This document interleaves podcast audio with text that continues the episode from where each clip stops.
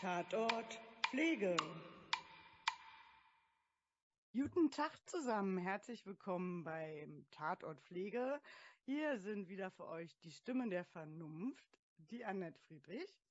Hallo und die Stimme der Intuition, die Liane sitzt mir gegenüber. Bevor wir mit dem Fall heute starten, möchten wir uns nochmal bei unseren ZuhörerInnen bedanken. Wir bekommen ganz tolles Feedback Anfragen, Rückfragen und ähm, wir freuen uns, dass ihr euch so rigoros beteiligt an dem Projekt hier. Vielen herzlichen Dank. Wir haben heute mal wieder einen Gast. Magst du dich selber vorstellen vielleicht? Ja, kann ich gerne machen. Also mein Name ist Markus, bin 36 Jahre alt, vom Beruf Feuerwehrmann und ja, ich glaube, ihr habt so ein, zwei Fragen, die ihr mir gerne stellen wollt. Also ich bin berufsmäßig bei der Feuerwehr. Ich verdiene quasi damit mein Geld. Ich mache das nicht bloß nebenbei. Äh, das jetzt äh, berufsmäßig seit fast zehn Jahren insgesamt. Bin da auch in der Führung tätig, dass ich da so ein paar Leute unter mir habe als meine, äh, in meiner Wachschicht und von klein auf an mit der Feuerwehr groß geworden und jetzt quasi das Hobby zum Beruf gemacht. Genau, und Oder? herzlichen Dank, dass du dir Zeit genommen hast und dabei bist und uns und den Hörern ein bisschen über den Beruf des Feuerwehrmanns, Schrägstrich Feuerwehrfrau, das wäre ja auch nochmal gleich interessant zu wissen, wie viele Feuerwehrfrauen gibt es in Berlin, ein bisschen dazu erzählst. Ja, ich gebe mein Bestes. Willst du uns als nächstes, als einfache Einstiegsfrage, mal die drei wichtigsten Eigenschaften nennen, die ein Feuerwehrmann haben muss oder Feuerwehrfrau? Ja, also, was, puh, die drei wichtigsten Eigenschaften. Also zum einen natürlich stressresistent. Also das ist äh, das äh, Nonplusultra. Ja, äh, insbesondere bei den Einsätzen natürlich. Äh, jede Situation ist irgendwie anders. Irgendwie da immer halbwegs kühlen Kopf zu bewahren.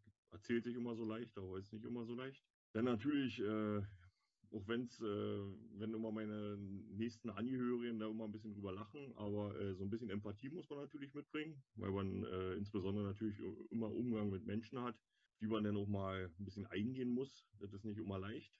Äh, ja, und als dritte wichtige Eigenschaft, ich glaube, man braucht ganz viel Spaß am Beruf, insbesondere beim Feuerwehr, als Feuerwehrmann, weil man ja doch manchmal äh, alles von allen Seiten was abbekommt und dementsprechend muss man voller Überzeugung und vor allen Dingen ganz viel Spaß mitbringen. Das ist, glaube ich, mit einer der wichtigsten Eigenschaften, um den Beruf vernünftig auszuüben. Okay, dann stelle ich einfach mal gleich ganz neugierig die nächste Frage. Annette hat schon angespielt auf dieses schöne Gender-Thema. Wie viele Frauen habt ihr denn im Team? Also bei uns, wir sind ja äh, eine relativ kleine, kleine berufliche Feuerwehr, also eine hauptamtliche Feuerwehr äh, mit insgesamt 32 äh, Einsatzkräften sind wir ja nur.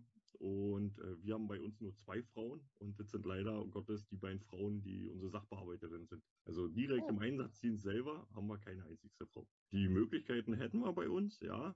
Also wir haben, wir sind voll ausgerüstet mit Umkleideräumen für Frauen, Duschen für Frauen, alles, alles schön getrennt und so. Aber bisher hat sich noch keine Frau zu unserer Feuerwehr verirrt, beziehungsweise hat sich auch noch keine Frau bei uns beworben. Aber ansonsten, wenn sie die Leistung bringt, wäre sie genauso wie Mann und würde genauso eingesetzt und so weiter Sind dir denn schon mal Feuerwehrfrauen begegnet jetzt in, deinem, in deiner Karriere? Ja, also, also die, die größeren Feuerwehren, die wir so haben, nicht bloß in Berlin, nicht bloß Berlin jetzt, sondern auch halt auch bei uns in Brandenburg, die größeren Berufsfeuerwehren, da ist es gang und gäbe, dass die Frauen sind, weil da halt auch viel mit dem Rettungsdienst zusammen ist. Und dann machen sie halt die, äh, die Feuerwehrausbildung und die rettungsdienstliche Ausbildung. Und äh, bei den einigen Lehrgängen, die ich ja nun mittlerweile schon besucht habe, hat man dann halt auch Lehrgangsteilnehmerinnen, die dann halt aber halt größtenteils von größeren Berufsfeuerwehren irgendwo kommen und da dann halt die Mischung zwischen Rettungsdienst und Berufsfeuerwehr haben. Okay, okay. Also der, ähm, die Stellen gibt es, es gibt nur keine BewerberInnen. Woran könnte es liegen? Was denkst du? Hm, ich denke mal, dadurch, dass äh, wir wirklich nur rein Feuerwehr sind, ist halt bei uns dieses Spektrum, äh, die Mischung aus Rettungsdienst und Feuerwehr vielleicht für, den, für die eine oder andere Frau noch ein bisschen abschreckend, mhm. weil natürlich viele, ich sag mal, man kennt es aus der Pflege, kenne es ja, äh, ja nun von meiner Ehefrau. Äh, der Pflegeberuf ist ja auch vorrangig weiblicher Natur. Da sind ja dann, da ist ja genau andersrum, dass halt weniger Männer sind. Und ich denke mal, dass das halt immer noch dieser Irrglaube auch ist bei der Feuerwehr. Ja, Feuerwehrmann muss stark, kräftig und so weiter sein. Und äh, das ist natürlich totaler Irrglaube. Das kann eine Frau genauso gut. Äh, und von daher ist, denke ich mal, altertümlich noch bedingt, dass da sehr wenig Frauen direkt nur die Richtung Feuerwehr auswählen sich. Hm. Okay, du hast jetzt ja schon ein bisschen angeteasert, dass du ähm, in der Führungsposition bist und viele Lehrgänge besuchst. Wie sieht denn sonst so dein Berufsalltag aus? Ja, also der Berufsalltag bei uns besteht, also wir haben das Glück, dass wir bei uns in der Feuerwehr noch 24-Stunden-Schichten haben. Heißt immer von morgens bis morgens. Ja, ich fahre so meistens um sechs Richtung Arbeit, mache mich dann auf Arbeit fertig, ja, umziehen und so weiter, ja, dann den ersten, den ersten Kaffee trinken mit den Kollegen, dann ist, findet die Übergabe statt mit meinem äh, Tauschpartner quasi mit der vorgehenden Schicht, dann wird sich erzählt, was so die letzten Tage los war, beziehungsweise auch den letzten Tag los war, ja, und dann machen wir die Einteilung mit unseren äh, Einsatzkräften, wer welche Funktion übernimmt. Und dann beginnt eigentlich so der ganz normale Arbeitsalltag. Heißt, außerhalb von unseren Einsätzen haben wir regulär von 6.45 Uhr bis abends 20 Uhr Arbeitsdienste. Heißt, es müssen Geräte überprüft werden, Autos repariert werden, Autos gewaschen werden. Ja, natürlich sieht es immer doof aus, ja, wenn so Feuerwehrautos dreckig sind, deshalb dreckig sind. Deshalb müssen die natürlich oben ab und an gewaschen werden. Ja, all sowas machen wir dann halt den ganzen Tag über, sofern keine Einsätze dazwischen kommen. Okay, also ihr richtet auch sozusagen eure Materialien, also seid ihr auch, müsst ihr auch richtig technisch ran? Ja, also normalerweise, oder früher war es so, mittlerweile ist so ein bisschen, ein, äh, ein bisschen eingeschränkt worden, aber eigentlich ist es so immer noch gang und gäbe, dass ein Feuerwehrmann eine handwerkliche Ausbildung haben sollte. Heißt, Kfz-Mechaniker, Elektriker, irgendwie sowas, auf jeden Fall halt was Technisches, weil unser Beruf halt vorrangig auch technisch ja irgendwie einen Bezugpunkt hat. Und äh, wir versuchen natürlich so viel wie möglich auch äh, Kleinstreparaturen selbst durchzuführen, auch äh, mal Reifenwechsel bei Fahrzeugen oder auch Ölwechsel bei Fahrzeugen. Ja, also was machen wir halt selbstständig, weil wir halt die Möglichkeit haben, die Zeit vor allen Dingen auch haben äh, und so mit natürlich auch Kosten sparen für unseren Arbeitgeber. Mhm. Ähm, wir in Berlin hier haben gerade das große Problem, dass ähm, Rettungsdienste oder auch Feuerwehren sehr, sehr lange brauchen, um zu, zu an, an den Ort zu kommen des Notfalls. Wie sind denn da so eure Durchschnittszeiten? Also generell bei uns im, im Land Brandenburg gibt es für die Feuerwehr selber an sich gibt es keine Hilfsfrist, so wie in Berlin zum Beispiel. Unsere Faustformel ist aber so, dass äh, so aufgrund unseres Ballungsgebietes, was wir dann doch abdecken, sind wir so in 10 bis spätestens 15 Minuten wirklich an jedem Ort eigentlich des Geschehens. Ja. Okay. Also das ist noch vertretbar. Natürlich, wenn, äh, wenn Gefahr in Verzug ist, heißt quasi, wenn Menschenleben in Gefahr sind, dann versucht man äh, so schnell wie es geht natürlich. Aber in der Regel sind die Einsätze ja so überschaubar, dass äh, auch vertretbar ist, wenn man da dann erst nach zehn Minuten oder zwölf Minuten ankommt. Okay. Was heißt, Einsätze sind überschaubar? Ähm, was erlebst du da so den Tag?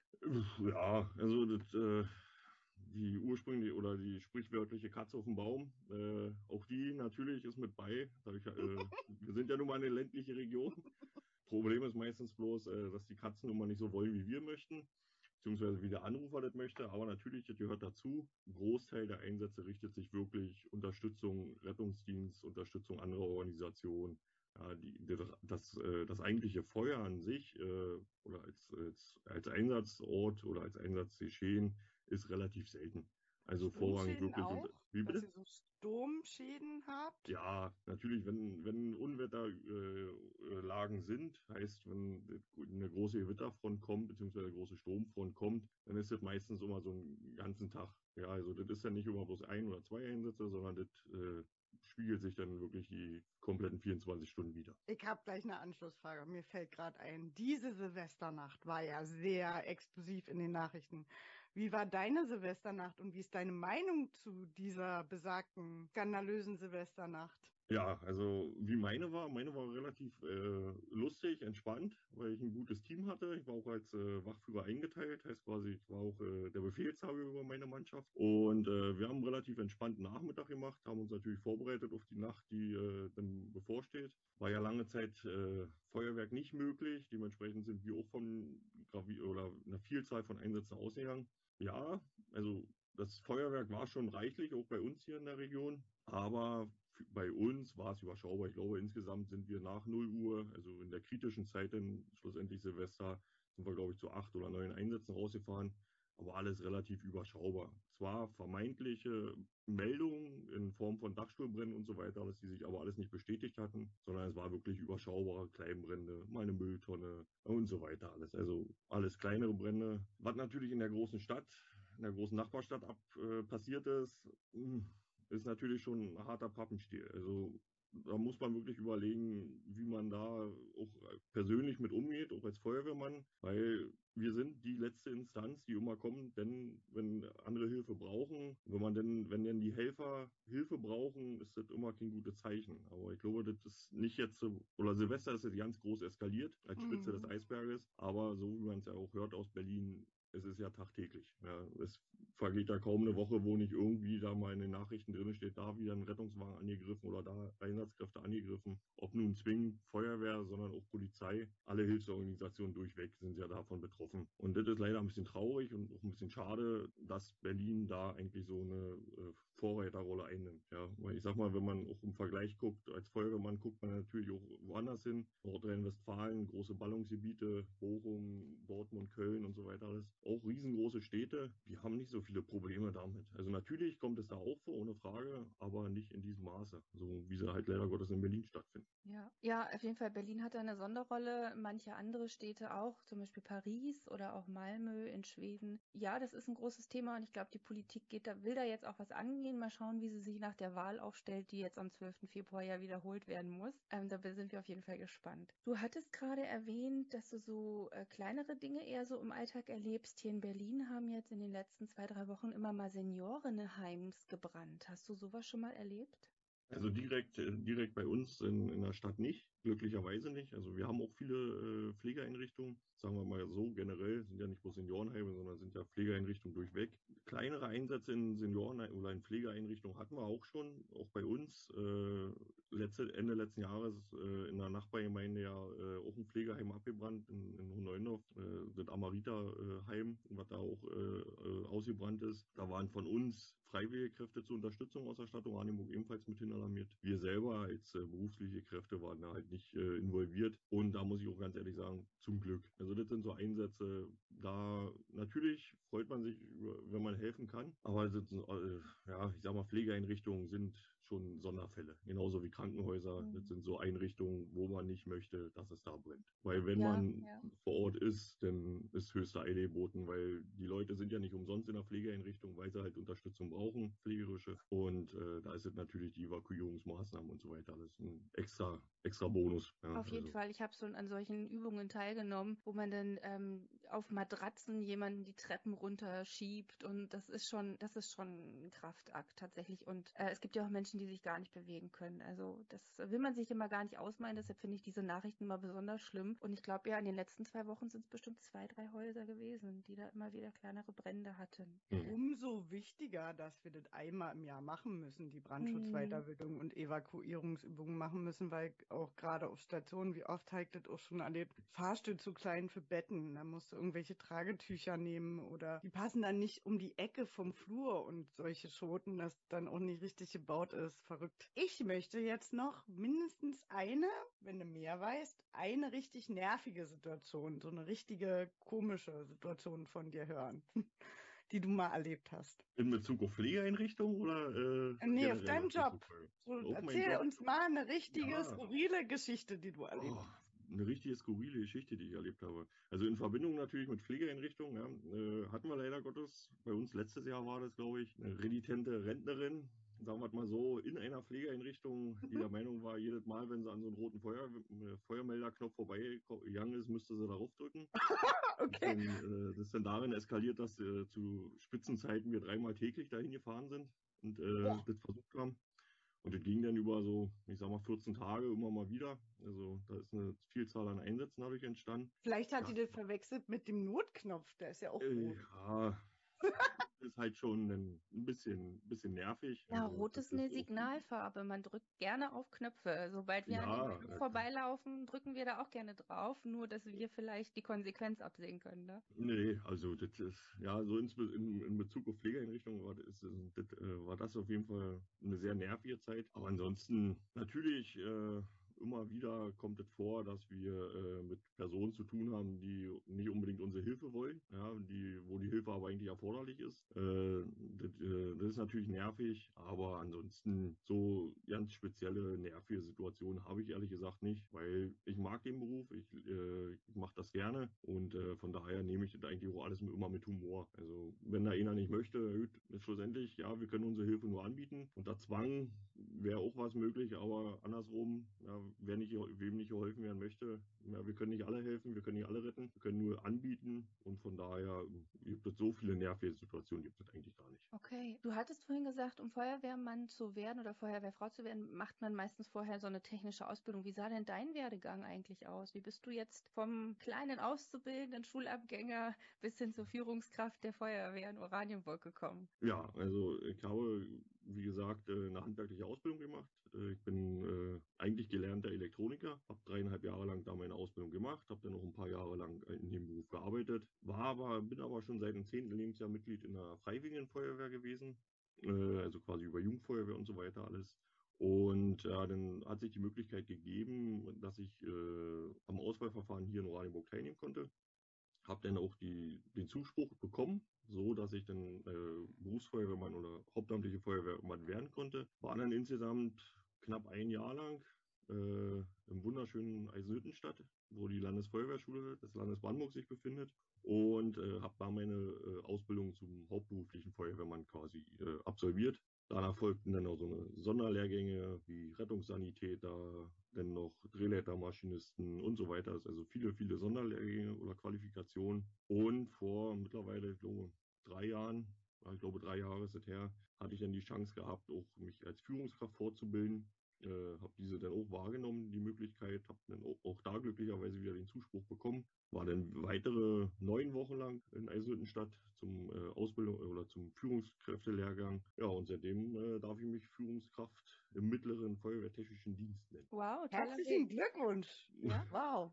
Was für ein Werdegang. Ja. Ist schon, äh, ja, da, man, oder man unterschätzt es teilweise. Also man denkt immer, ja, Feuerwehrmann. Man kann unsere Ausbildung, unsere berufliche Ausbildung, die wir machen, nicht immer mit vergleichen mit den äh, freiwilligen Ausbildungen. Weil es ist natürlich, wir löschen alle das gleiche Feuer, wir machen alle schlussendlich im Einsatz das gleiche, aber wir sind nun mal Beamte, wir kriegen beamtenrechtlich auch so viel eingebläut und äh, beigebracht, was wir überhaupt alles dürfen, was wir machen können und so. Und von daher ist es schon nicht zu verachten, diese Ausbildung. Also man muss sich auch schon ein bisschen anstrengen und äh, vor allen Dingen muss man auch äh, gewillt sein, diese durchzuziehen. Ja, weil in der Spitze waren es ja wirklich 17 Wochen am Stück, die ich in der Südstadt war, fernab der Familie. Und äh, da muss man halt wollen. Wenn man da nicht voll überzeugt ist von der Sache, dann äh, hat man da auch keine Gefallen dran und zählt die Tage rückwärts. Genau, das, das ist ein ganz wichtiger Punkt zum Thema Pro und Contra für den Beruf. Uns hören ja auch jüngere Leute, die vielleicht auch mal so einen Weg einschlagen wollen. Was ist so ein Pro, diesen Beruf zu erlernen und was wäre ein Contra, diesen Beruf zu erlernen? Also Pro, ja, ich sag mal, jeden Tag die neue Situation, jeden Tag äh, ins Ungewisse zu starten, weil wir wissen definitiv nicht, was passiert. Äh, uns sagt morgens früh keiner, äh, ja, das ist heute eure Tagesaufgabe, damit könnt ihr rechnen, das könnt ihr machen. Also das entscheiden die Bürger immer, wie, wie unser Tag hier, sich gestaltet. Also das ist definitiv pro schlechthin, dass es halt immer wieder neue Sachen gibt, jedes Mal irgendwas anders ist. Äh, ja, die, das, äh, Kollegenverhalten beziehungsweise generell äh, das äh, Gefüge auf Arbeit ist halt ein total geniales Zusammenspiel da zwischen den Kollegen. Ja, man verbringt natürlich auch viel Zeit miteinander. Wenn ich da 24 Stunden mit den Leuten verbringe, da, das, äh, da hat man für, teilt man viel Freude und äh, ab und an auch mal Leid, aber äh, die Freude ist vorwiegend. Also natürlich Wie eine zweite auch, Familie, oder? So. Genau. Also ja. zu Spitzenzeiten jeden mal 56 Stunden Woche arbeiten. Äh, Wenn es halt doof fällt mit unseren Schichten, ja, also ich bin mehr denn die Woche über bin ich ja mehr auf Arbeit als zu Hause. Ja, aber das ist natürlich, wenn man möchte und wie gesagt, wenn man, wenn man die, wenn man den Drang hat, Menschen äh, zu helfen, ist ja immer dieser Standardspruch, ja, ich möchte gerne Menschen helfen. Hört sich immer so salopp an, aber genau das ist es. Äh, es geht halt darum, wirklich in der Not anderen zu helfen, ja, in den schlimmsten Situationen vor allen Dingen den Leuten zu helfen. Also wenn nichts mehr weitergeht, dann wählen die Leute ja immer die 112. Das ist ja das, wo Berlin jetzt ja gerade so eine schöne Kampagne gestartet hat. Äh, wann man, äh, wenn Not im Kühlschrank ist, dann ist das kein Grund für die 112. Äh, Aber genau das, äh, genau darum geht's ja bei uns. Also wir versuchen das Bestmögliche immer für die Leute rauszuholen und genau das ist auch das, was mir persönlich äh, am meisten Spaß macht am Beruf. Und Contra, ja, manchmal die Wertschätzung, glaube ich. Also die Wertschätzung von, von, den, äh, von den Außenstehenden. Ja, also wir fahren ja nicht umsonst mit Blaulicht und Martinshorn durch die Gegend. Ja, da muss man uns ja nicht einen Vogel zeigen oder sonst was. Also die Ignoranz der Autofahrer lässt ja da auch zu wünschen übrig. Ja, ich denke mal, also wenn man da ein bisschen mehr Verständnis für manchmal aufbringen würde für unsere Tätigkeit. Wir machen es nicht, weil wir Spaß haben, oder natürlich machen wir es, weil wir Spaß daran haben im Beruf, aber wir fahren natürlich nicht mit, den, äh, mit Sondersignal durch die Gegend, weil wir Langeweile haben, sondern weil halt irgendwo unsere Hilfe gebraucht wird. Irgendwo anders ist jemand in Not und dementsprechend kann man das einfach mal so ein bisschen seine eigenen Befindlichkeiten mal ein bisschen zurückstecken. Das wäre halt manchmal, glaube ich, sehr gut und das ist halt ein großes Kontra. Ja, diese fehlende Akzeptanz über die Not der anderen. Das ist sehr, sehr schlimm teilweise.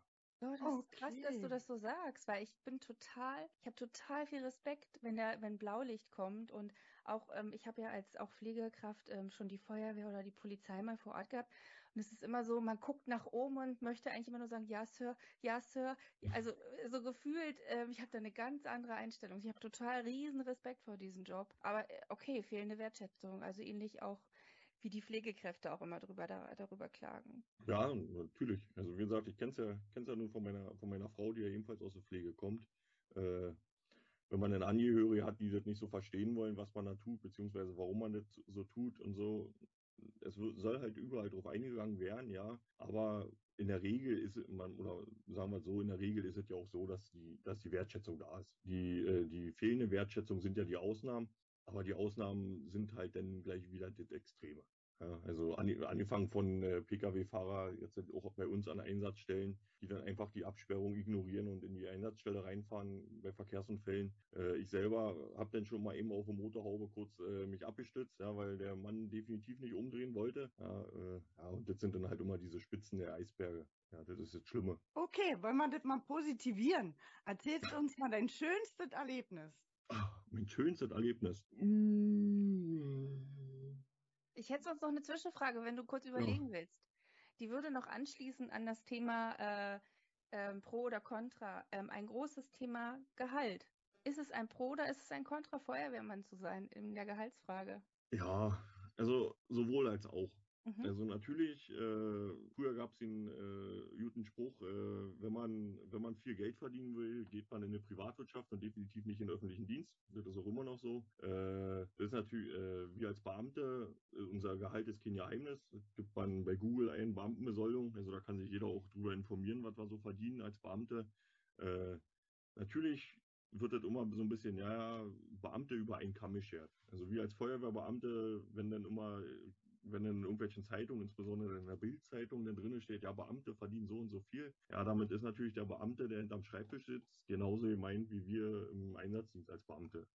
Äh, von daher ist es immer so ein bisschen, ja, du bist ja Beamter. Hm, ja, natürlich, wir verdienen nicht das Goldene. Also wir, reich wird man dadurch definitiv nicht.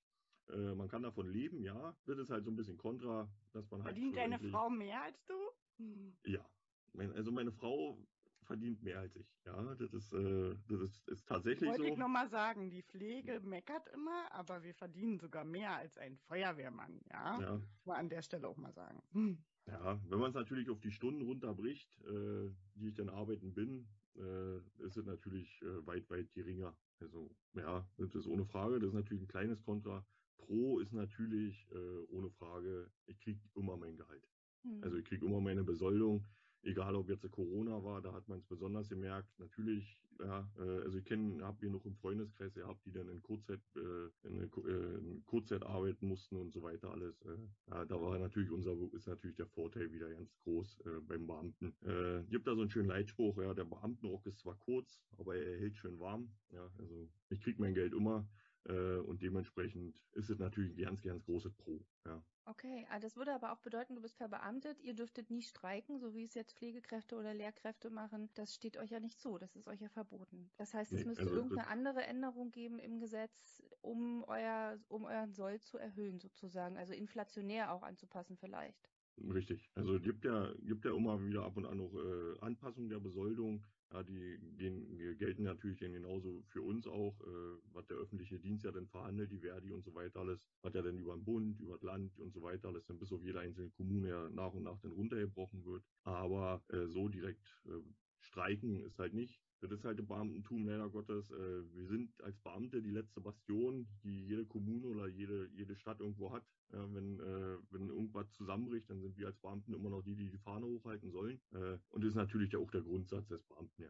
Wieder, wir positivieren es und du erzählst uns endlich deinen schönsten Moment. Mein schönster Moment, also wir haben viele schöne Momente. Den, den genauen schönsten Moment haben wir, also ich persönlich habe, habe keinen, wo ich wirklich sage, jawohl, das ist jetzt das schönste Ereignis gewesen. Es sind halt immer viele Ereignisse, äh, die irgendwie auf uns einwirken. Äh, Seit jetzt einfach bloß eine ältere Dame äh, der wir die Tür geöffnet haben, weil sie vergessen hat, den Herd äh, auszuschalten oder sonst irgendwas, die natürlich sehr dankbar darüber waren, dass wir da ohne großen Schaden. Äh, da ist, glaube ich, denn das Schönste halt immer, wenn man die Dankbarkeit einfach spürt, äh, dass man was Gutes getan hat, beziehungsweise dass man Menschen geholfen hat. Also das sind so für mich ehrlich gesagt so die Momente, wo ich sage, jawohl, dafür mache ich den Beruf gerne. Äh, das ist genau das, weshalb ich mich dafür entschieden habe. Aber ansonsten, ja. Ich dachte, du erzählst jetzt voll die dramatische Geschichte. Ich habe hier voll das Kind aus dem Feuer gerettet. Nein erzählt ich habe der alten Dame die Tür. Ja, ne, ich habe auch an eine Geburt gedacht oder so. Das heißt doch immer so, ja, Frauen, die Kinder kriegen alles dann hat man das Kind im Arm und... Mhm.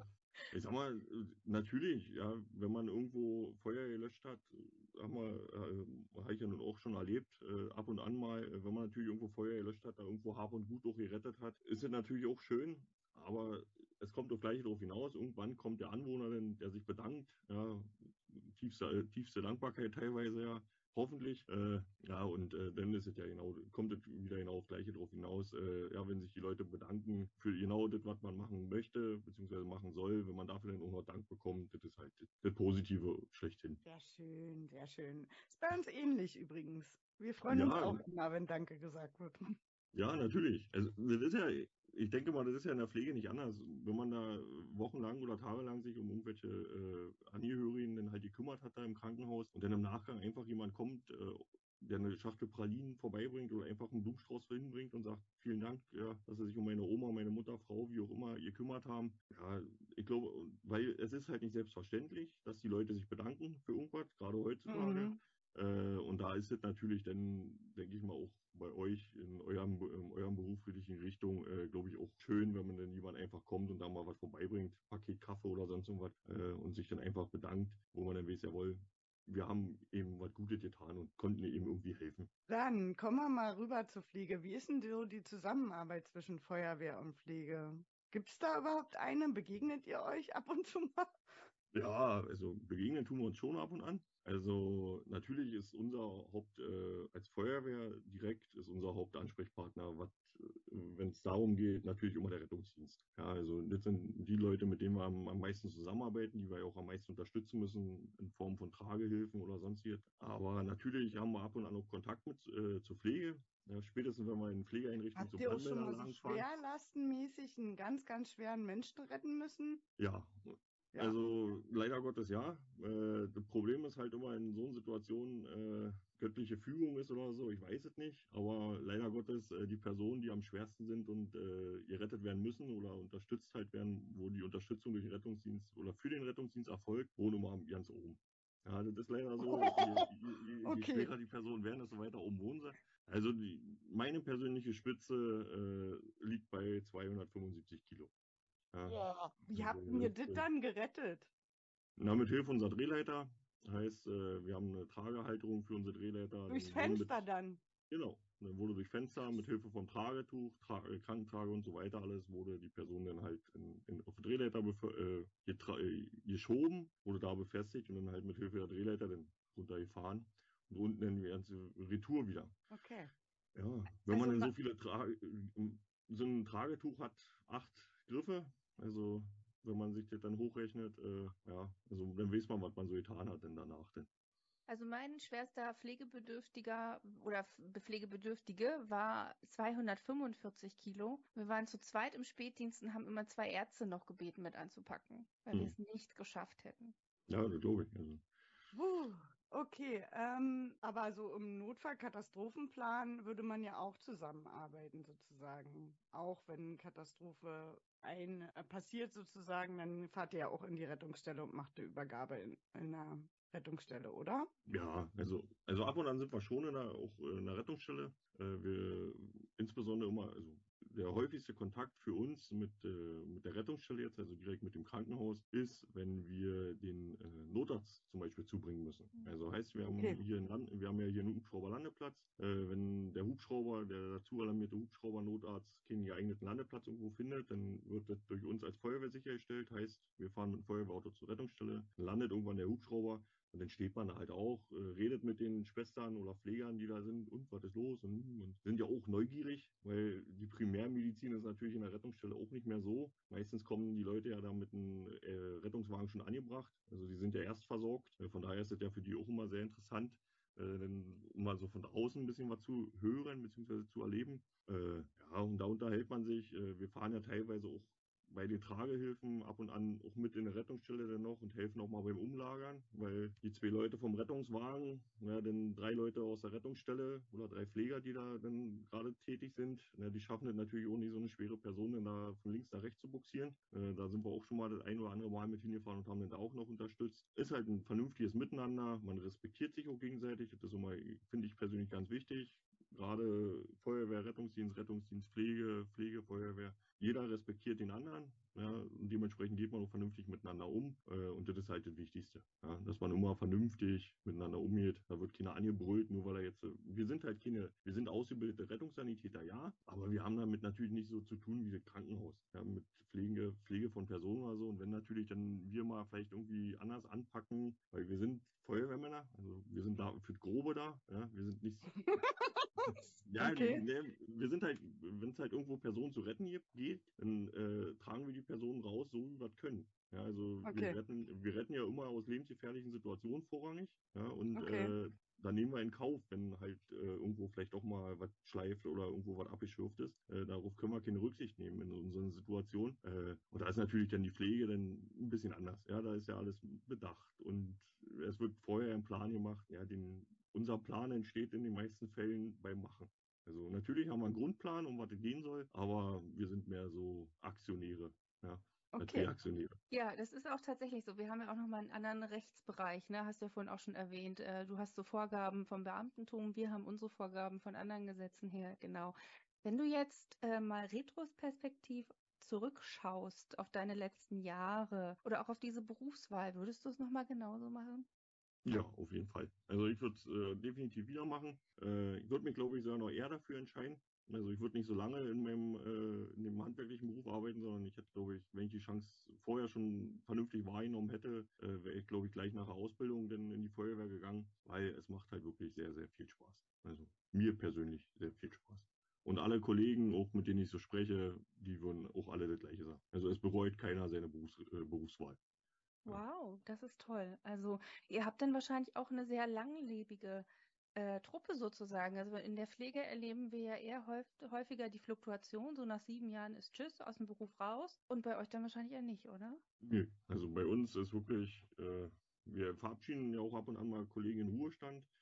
Wir haben jetzt äh, vor zwei Jahren einen Kollegen nach 41 Dienstjahren also 41 Jahre bei der Feuerwehr, dann hat er sein Pensionsalter erreicht gehabt, haben wir ihn verabschiedet in seinen Ruhestand. Also ist ein Beruf, wo man natürlich mit Einschränkungen alt wird, weil irgendwann ist dann halt der Körper auch nicht mehr so in der Lage, vielleicht äh, die große körperliche Anstrengung zu leisten, ohne Frage. Aber dafür ist dann die restliche Mannschaft da, die fängt es natürlich auf. Ja, dann muss er halt nicht mehr mit schweren Atemschutzgeräten durch, irgendwo durchkrauchen, dann können das halt die jüngeren Kollegen machen. Aber äh, es ist ein Beruf, an dem man alt werden kann ja, ohne Frage. Aber man muss halt gucken, wie man auf, äh, damit umgeht. Ja. Aber ich finde, das liegt, glaube ich, auch an diesem Teamcharakter, den du gerade beschrieben hast. Wenn man so richtig zusammen ja fast schon lebt, weil man zusammen kocht und 24 Stunden zusammen sind, ist das, glaube ich, so dieses entscheidende Element, weil das ist ja dann die zweite Familie, dass man das bis bis zur Rente aushält, was ja in der Pflege mitunter mit anderem Schichtdienst und wechselnden Schichtpartnern, man hat ja dann immer mal wieder mit jemand anders Dienst, vielleicht auch nicht ganz so dieses Gefühl aufkommt, wie du beschrieben hast. Ja, das denke ich auch. Also unsere Kollegen oder meine Kollegen insbesondere von der Wachschicht fangen natürlich viel, viel auf. Ja, also wenn irgendwelche stressigen Situationen sind, auch im, im, im Einsatz geschehen, beziehungsweise auch irgendwelche traurigen Momente im Einsatz geschehen, die kommen ja auch vor, ohne Frage, äh, dann reden wir als Mannschaft äh, schon darüber und vor allen Dingen auch lange, vernünftig, ja, so viel Zeit wie jeder braucht und da hört auch jeder zu, da wird äh, nicht gesagt, nee, komm, ist jetzt vorbei, wir müssen weitermachen oder so, sondern da wird sich die Zeit genommen. Äh, und das ist, glaube ich, genau das, äh, durch Hoch und Tief gehen wir zusammen als Mannschaft und genau das ist, glaube ich, was denn auch über die Jahre hin so äh, produktiv ist, beziehungsweise so gut ist. Ja, auf jeden Fall klingt es so. Das ist toll, fantastisch. Liane, hast du noch eine abschließende Frage? Ansonsten habe ich nämlich einen Fall mitgebracht. Oder vielleicht Nein, ich wollte schon nach unserem Fall fragen, okay. ob wir den jetzt mal anfangen. Aber es ist so spannend, mit ihm zu reden. Man das so wäre jetzt Fragen. Genau, ansonsten vielleicht hat Markus noch irgendwas, was er loswerden los möchte, sonst hätte ich einen Fall dabei. Ich bedanke mich auf jeden Fall erstmal. Also ich höre euch natürlich gerne, gerne noch zu jetzt bei eurem Fall. Äh, und werde euch da auch ja unterstützen. Ja, ich, ich sage ja, genau. und ich genau. werde euch da auch gegebenenfalls noch unterstützen mit meiner Meinung dazu. Ansonsten bedanke ich mich auf jeden Fall äh, erstmal schon mal dafür, dass ich euch Rede und Antwort stehen durfte und so ein bisschen äh, das Feuerwehralltag erklären konnte. Ja, unbedingt. Wir freuen uns total und endlich ähm, kann mal äh, jemand diesen Beruf toll darstellen, sodass ähm, man wirklich das Gefühl hat, hey, ich weiß, was ich da jetzt tun wollen würde, wenn ich da anfange. Also das ist äh, eine schöne Darstellung gewesen. Danke dir dafür. Okay, dann lege ich mal los und ich bin gespannt, ob Markus den Fall äh, auch für realitätsnah hält. Der würde ja sowas, wenn dann täglich äh, erleben. Frieda ist am Samstagabend mit ihrer Clique in der Berliner Innenstadt unterwegs und feiert mit ihren Freunden ihren 18. Geburtstag hinein. Ihr Freund Luis ist auch dabei und er ist seit ein paar Wochen mit Frieda zusammen. Sie kennen sich seit der Realschulzeit wo Luis eine Klasse über Frieda war. Gegen 2.30 Uhr verlassen Frieda und Luis die Innenstadt. Frieda wäre lieber mit der Bahn nach Hause gefahren, da sie nur 15 Kilometer von Berlin entfernt wohnt. Luis ist aber mit seinem neuen Auto in der Stadt und will Frieda nachts nicht allein mit der Bahn fahren lassen. Frieda weiß, dass Luis seinen Führerschein erst seit drei Wochen hat. Als er ihr aber versichert, dass er keinen Alkohol getrunken hat, steigt sie in sein Auto ein. Beide legen sich den Sicherheitsgurt an. Frieda hat den Eindruck, dass Luis sicher fährt und die beiden beginnen sich angeregt zu unterhalten. Als Luis während der Autofahrt eine Nachricht auf sein Handy bekommt und zurücktextet, wird Frieda dann aber doch unruhig und bittet Luis daher, sein Handy auf die Seite zu legen. Luis hat dabei nicht gemerkt, dass seine Geschwindigkeit so hoch geworden ist und fährt mit dem Handy in der Hand in eine scharfe Linkskurve. Dort verliert er die Kontrolle über sein Auto und prallt gegen ein parkendes Auto auf dem Bürgersteig. Luis wacht durch den Geruch von Rauch auf. Der Motor ist ausgegangen. Luis versucht, Frieda anzusprechen, die aber nicht auf seine Rufe reagiert. Luis kann sich von seinem Sicherheitsgurt lösen, die Fahrertür öffnen und aus seinem Auto aussteigen. Sofort rennt er zur Beifahrerseite und kann auch dort die Tür öffnen. Erneut spricht Luis Frieda laut an und versucht sie durch Rütteln an ihrer Schulter aufzuwecken. Langsam erlangt Frieda ihr Bewusstsein zurück und kann mit Luis sprechen. Sie hat starke Schmerzen am Bein. Der Rauchgeruch wird stärker und es schlagen Flammen aus dem Motorraum. Frieda und Luis werden panisch. Luis löst den Sicherheitsgurt von Frieda und zieht sie aus ihrem Auto heraus. Erst als er Frieda circa 15 Meter aus der Gefahrenzone gebracht hat, bemerkt er die Verbrennungen an Friedas Ober- und Unterschenkelvorderseite. Ihre Jeans hat sich teilweise in die Haut eingebrannt Zudem ist der Wundrand feucht und blass. Einzelne Hautfetzen lösen sich ab. Die Oberfläche der Verbrennungswunde ist rot-weiß gesprenkelt. Friedas Gesicht ist schmerzverzerrt. Luis wählt sofort den Notruf. Er bemerkt, dass Frieda immer schwächer wird und kaum noch ihre Augen offen halten kann. Luis versucht sie durch gutes Zusprechen wachzuhalten und ihr Mut zu machen. Er sagt, der Rettungswagen kommt gleich und hofft selber, dass es möglichst bald eintrifft. Okay, als erstes wollte ich noch die Quelle nennen. Das ist aus dem Broders Verlag Heft 44. Also den haben wir uns diesmal nicht selbst ausgedacht oder selbst geschrieben. Man muss ja dann auch die Quelle dazu sagen. Markus, wie ist dein erster Eindruck von dem Fall? Hm. Ja, also gut. Also ich denke mal schon sehr realitätsnah, außer mit 2.30 Uhr. Also ich denke mal, das wird äh, bei der heutigen Jugend dann später sein als 2.30 Uhr. okay. Nein, äh, aber ansonsten sind natürlich sehr realitätsnah. Äh, ist ja leider Gottes das, was in den meisten Fällen ja so passiert. Nach äh, Feiern, beziehungsweise nach äh, Party, groß Party machen und so weiter alles. Äh, ja, und leider Gottes, so wie er äh, hier in dem Text auch beschrieben ist, ist es auch so in der Realität, dass der Fahrer meistens immer der ist, der am meisten Glück hat. Ja, also wenn schwere Verletzungen irgendwie sind oder so, dann betrifft es meistens nicht den Fahrer. Ja, und dementsprechend ist es schon sehr an der Realität dran. Ne? Natürlich, ob jetzt äh, mit dem brennenden Auto, ja, also äh, Alarm für Cobra 11, ja, jedes Auto, was irgendwo gegenfährt, geht sofort in Flammen auf, explodiert in einem Feuerball. okay. ja, ist natürlich nicht so. Also das sagt mein Kfz-Mechaniker auch immer. Es brennt, ein Auto brennt so schnell nicht. Nein, also wenn ein Auto anfängt zu brennen, ja, dann brennt es relativ zügig. Also wenn es wirklich brennt vorne in der Motorhaube, dann geht es innerhalb von ein paar Minuten, brennt das Auto lichterloh, ja. Aber äh, so wie im Fernsehen funktioniert es. Also vielleicht eins von 100.000, ja. Also nie, sag niemals nie, gilt da auch. Aber in der Regel, wenn irgendwo ein Auto gegen Baum fährt oder gegen ein anderes Pkw fährt, natürlich kann es äh, zu einem Brand kommen, ohne Frage, ist möglich. Aber, aber die Verbrennung von, von, von ihr mit der Jeanshose sind ja wahrscheinlich nicht, weil der Motorraum gebrannt hat, sondern von dem Airbag, oder? Dass die. die mm, also die, die Wucht der Airbags, ja, ohne Frage, die ist natürlich nicht unerheblich. Ja, sie soll ja ein bisschen was, äh, oder die Airbags sollen ja was abfangen. Aber die Airbags zünden eigentlich nicht mit so einer hohen Temperatur beziehungsweise mit so einer großen Wärmeintensivität, äh, dass es da zu schwerwiegenden Verbrennungen, Rose oder sonst irgendwas kommt. Also ja, dass man vielleicht irgendwo mal eine rote Stelle dann hat an, an Hautpartien, ja, ohne Frage, im, im Gesicht ja denn, äh, aber nie, nie, also unter keinen Umständen, dass da irgendwelche Hose verbrennt wird. Ja, oder beziehungsweise, also da seid ihr ja die Fachmänner für Pflege, äh, also so wie ich das lese, als einfacher Rettungssanitäter ist er zweiten, dritten Grades mindestens, ja. Also ja. Das ist ja, also das ist ja, also nicht, nicht durch den Airbag, also niemals.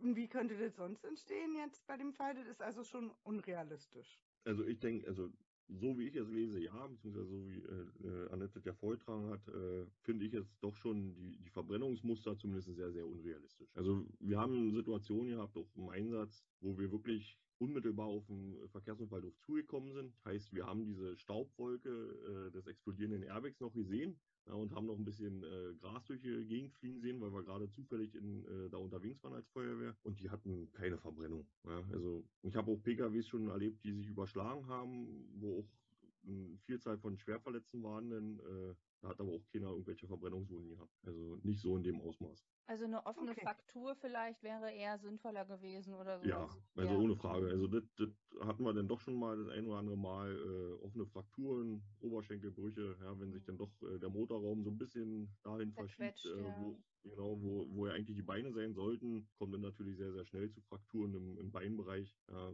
ob es jetzt nun bloß äh, rein der Knöchel ist oder hoch bis zum Oberschenkel, das ja, aber keine Verbrennung. Mm, okay, ja. Das ist immer Gut. wichtig für uns, weil wir, wir ja. schreiben ja die Fälle nicht, sondern also wir, auch wir schreiben Fälle als Pflegepädagogen, aber wenn wir vor allem aus dem ähm, externen Bereich was schreiben, wo wir eigentlich Expertenwissen bräuchten wie deines, macht das halt wirklich immer Sinn tatsächlich. Also wenn ich jetzt meinen nächsten Notfallfall schreiben müsste, würde ich, glaube ich, den Markus mal drüber schauen lassen. okay, ja. Ähm, ein Kompliment an der Stelle. Wollen wir mal anfangen, ein bisschen zu analysieren? Also mein Eindruck war auch so, okay, Handy am Steuer ist, glaube ich, einer der vorwiegendsten Gründe und auch, dass er gut gerettet hat, fiel mir auf, weil er hat sie ja weit ähm, aus der Gefahrenstelle geholt. Da hat offensichtlich jemand beim Führerschein aufgepasst. So, das hat äh, der Luis, hieß er, glaube ich, relativ gut gemacht, glaube ich. Ansonsten, wie ist dein erster Eindruck, bevor wir anfangen, in die Kompetenzbereiche mal ein bisschen tiefer zu analysieren?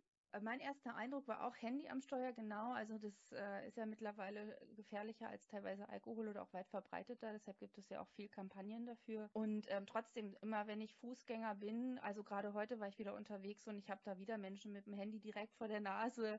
Auf der, auf der Straße fahren sehen, wo ich denke, Leute, ey, einmal bremst irgendwer ab und ihr seht es nicht. Ähm, ja, ähm, das war der erste Eindruck. Ansonsten auch das Gleiche. Er hat, glaube ich, gut aufgepasst. Er hat sie rausgeholt. Ich glaube, für mich ist äh, wichtig, ich weiß nicht wirklich, wie groß der Unfall ist. Ne? Also er war zwar zu schnell, stand aber nicht drin, wie schnell, ähm, wie er in das parkende Auto reingerammt ist. Also ist er gerade rein, ist er mit seiner Seite rein, mit ihrer Seite rein, weil die Frage ist ja, wenn er jetzt, also wenn ich mir jetzt vorstelle, Linkskurve, das heißt ja eigentlich, er hätte sie auch gar nicht über ihre Seite befreien können, weil sie hätte mit der linken Autoseite wäre sie ja voll ins Auto rein. Und dann hätte er ja da auch gar nicht die Tür aufmachen können. Das sind so meine Gedanken gewesen. Wie hat er die denn da aus dem Auto rausgekriegt überhaupt? Hat er ihr vielleicht noch mehr wehgetan damit? Hat er vielleicht sie so ziehen müssen, dass er ihr vielleicht äh, Verbrennungswunden auch mit hinzugefügt hat durch irgendwelches Schaben oder grobes Handeln. Das waren so meine Gedanken. Ansonsten gut, dass er sie rausgeholt hat.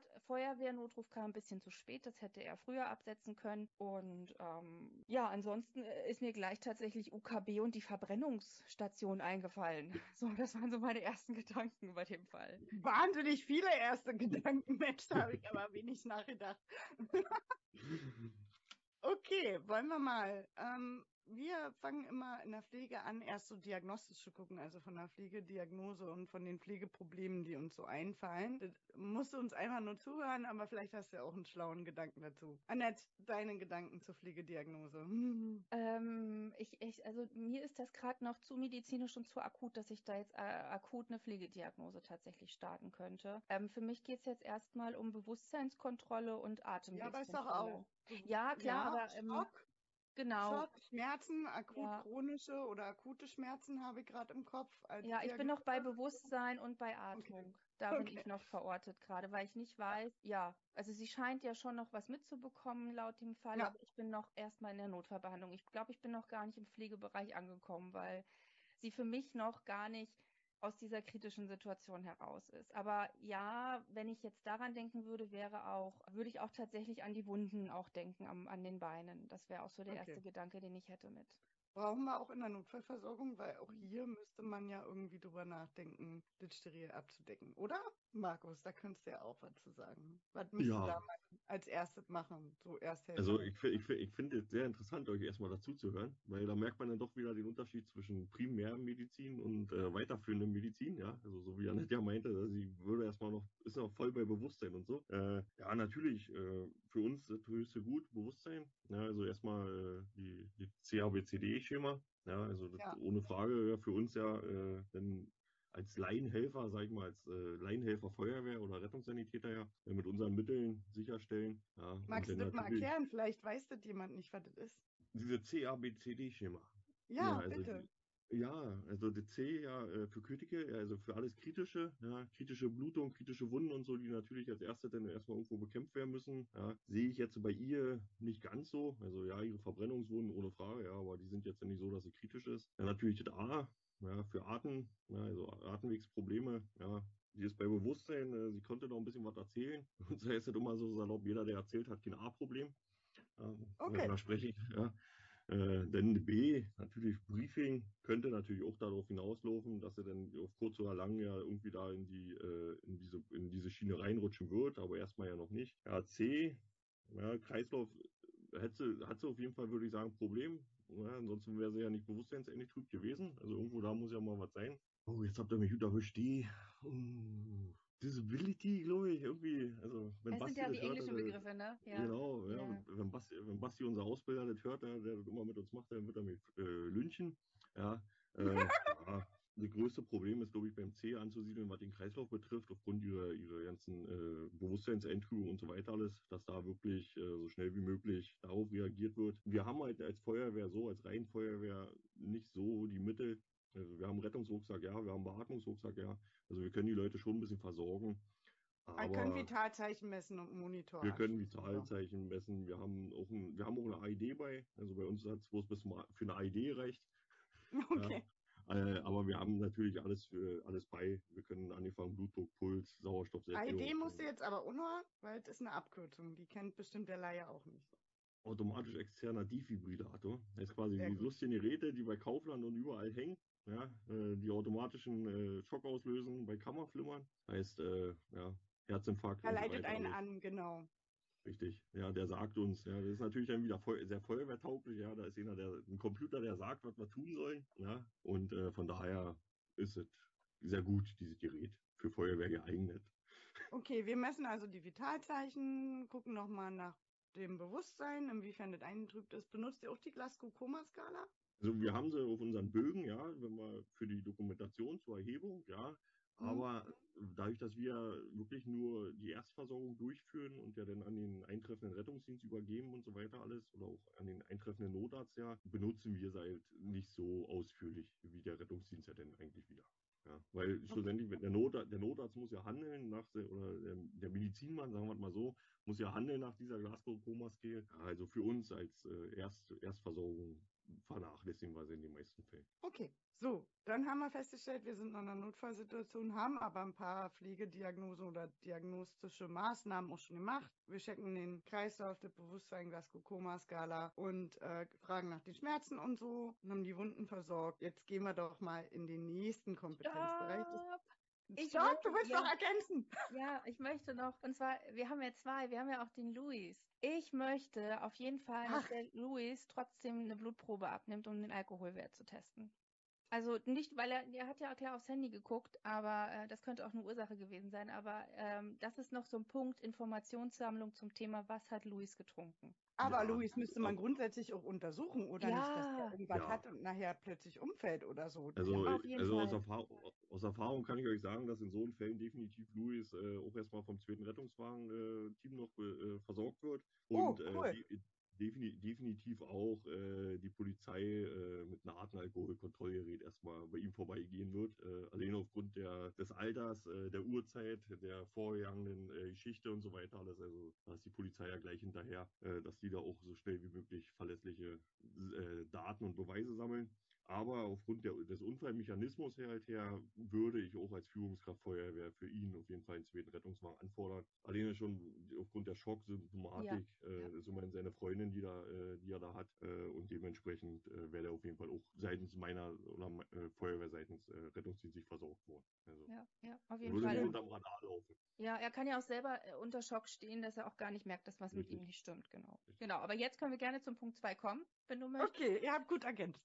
Genau. ähm, Punkt Kompetenzbereich 2 ist ja Kommunikation. Mir fällt jetzt erstmal nur ein, dass es hier kurz und knackig sein muss. Also ganz klare Erste-Hilfe-Kommunikation, typischen W-Fragen, die abgearbeitet werden müssen und ansonsten halt versuchen, Empathie zu zeigen und beruhigen, darauf einregen. Aber dieses Kommunikationsmodell gibt es ja dafür nicht. Naja, ich würde ganz normale Kommunikationstechniken anwenden, wie ich Botschaften, Nachfragen, ja. vielleicht auch mal paraphrasieren, wenn jemand im Schock nicht richtig reagiert, dass man dann halt quasi das nochmal wiederholt wiederholt, was gerade gesagt wurde oder was gerade gefragt wurde, dass man da auch Geduld zeigt. So, die ganz normalen Kommunikationstechniken kann man schon anwenden. Und die Beratung finde ich jetzt auch primär erstmal nicht ganz so wichtig, aber man müsste schon ein bisschen aufklären. Also die Aufklärungspflicht schon, was man jetzt tut ja, in der Situation, ja. was jetzt passiert und dass man auch ein, die Einwilligung einholt zur Behandlung oder wenn man jetzt ein Medikament gibt, muss man ja schon irgendwie nachfragen und auch ob Allergien da sind. Also so eine Aufklärungspflicht ist schon da, aber kein richtiger Beratungskontext. Der kommt ja dann auch erst später, wenn der ja. wirklich im Krankenhaus ist. Da hast du recht, aber nehmen wir jetzt mal die Frieda, die ist eventuell nicht richtig bei Bewusstsein. Ähm, na, da, die kann ich jetzt nicht fragen, ob die Allergien hat. Da lege ich, glaube ich, erstmal los und mache mein Erste-Hilfe-Programm und gucke, dass, dass ich da irgendwie abarbeite. Und im besten Falle hat sie keine Allergien gegen das, was ja, ich da gerade verwende. Aber da wäre ja Luis, ja, steht ja geschrieben, dass er sie seit der Realschulzeit schon kennen. Also anscheinend kennen sie sich ja schon äh, zwei, drei Jahre. Vielleicht weiß der ja was. Also da wäre ja dann die Fremdanamnese, ja. die man da äh, zu Rate ziehen könnte. Punkt. Mhm. Also, das wäre auf jeden Fall was. Und ansonsten denke ich mal auch hier bei, bei Frieda, dadurch, dass ja dann auch im weiteren Verlauf dann gerade noch so offen, äh, Augen offen halten und so weiter. Das heißt quasi, sie wird ja wieder Bewusstseins eintrüben. Äh, zählt ja dann, glaube ich, wie, wie nennt ihr das rechtfertigenden Notstand? Ja, das ist äh, alles erlaubt, genau, genau, richtig. Das ist ja dann eh dahin. Ja. Wie gesagt, da kann man, glaube ich, bloß versuchen, von Louis so viel wie möglich Informationen über Frieda zu erlangen, weil sie selber wird, glaube ich, keine sinnvolle Aussage mehr treffen können. Also, und da bin ich jetzt okay. ganz, ganz neugierig. Ich habe ja äh, in meinem ähm, Smartphone, ich sage jetzt nicht welche Marke, ähm, habe ich in meinem Notfallpass alles eingespeichert. Ich habe da Diagnosen drin, ich habe meine ganzen Allergien drin, ich habe meinen Erstkontakt drin. Dürft ihr das und kommt ihr auf die Idee, das Smartphone zu nehmen, den Fingerabdruck oder vors Gesicht zu halten und danach zu gucken? Kommt ihr auf solche Ideen oder dürft ihr das überhaupt?